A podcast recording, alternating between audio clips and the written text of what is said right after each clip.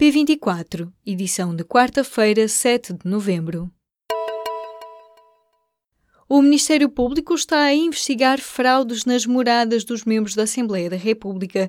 Vários deputados indicaram moradas que não coincidiam com as residências efetivas e foram beneficiados no cálculo de ajudas de custo e despesas de deslocação.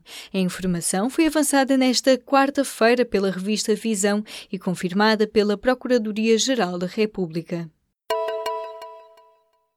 As cotas de pesca para 2019 vão crescer, já que houve um aumento da abundância de várias espécies. Carapau, linguado, pescada e bacalhau. A Comissão Europeia apresentou nesta quarta-feira a proposta para os limites de captura de pesca no Atlântico e Mar do Norte. No caso do bacalhau, está prevista uma subida de cota de pesca apenas no Atlântico. A captura deverá ser proibida em outras regiões, em função dos alertas dos cientistas. Nos Estados Unidos, o Partido Republicano reforçou a maioria no Senado, mas agora sem o domínio do Congresso. O Partido Democrata recuperou a maioria na Câmara dos Representantes.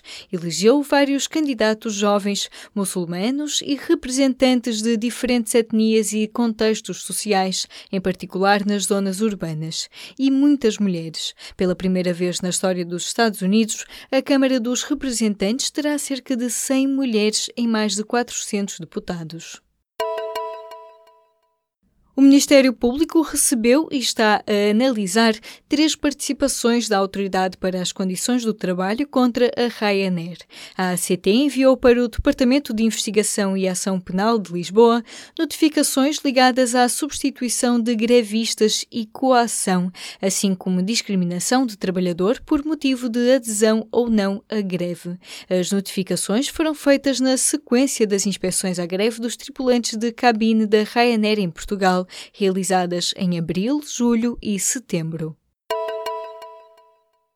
O índice de bem-estar dos portugueses voltou a subir em 2017, divulgou nesta quarta-feira o Instituto Nacional de Estatística.